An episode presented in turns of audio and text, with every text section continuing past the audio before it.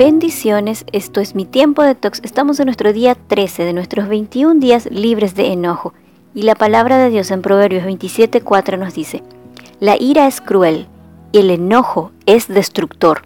Los pensamientos obsesivos son leñas que alimentan el fuego de la ira, un fuego que solo podrá extinguirse contemplando las situaciones desde un punto de vista diferente.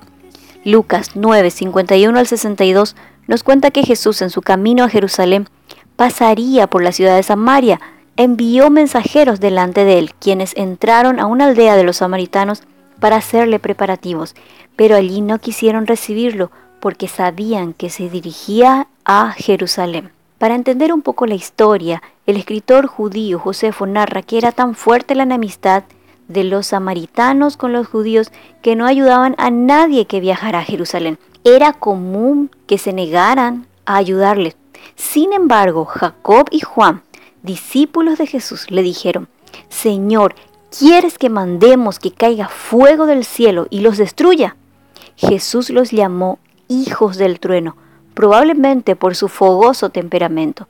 En Marcos 9:38, Juan le dice a Jesús, Maestro, vimos a uno que en tu nombre echaba fuera demonios, pero él no nos sigue y se lo prohibimos. Uf, pobre de aquel que se cruza con Juan en un mal día. Sin embargo, el tiempo que pasó cerca de Jesús, su maestro, fue moldeando el carácter del discípulo, tanto que en unos años pasó a ser de hijo del trueno a ser conocido como el discípulo amado o el discípulo del amor. ¿Cómo fue posible esto? Por su comunión con Jesús, la proximidad que tenía con su maestro, tanto conoció a su Maestro que cuando Jesús fue a buscar a sus discípulos luego de la resurrección, Él fue capaz de reconocerlo de lejos. Analiza y responde, ¿eres capaz de reconocer a Jesús aún en las peores circunstancias? ¿Dedicas tiempo para estar con Dios y entablar una conversación con Él? ¿Quieres realmente dejar que Jesús moldee ese carácter efusivo que tienes? Permitir que el Espíritu Santo controle tus pensamientos y tus actitudes llevan a la paz. Ten presente que nadie quiere estar cerca de un mandón problemático.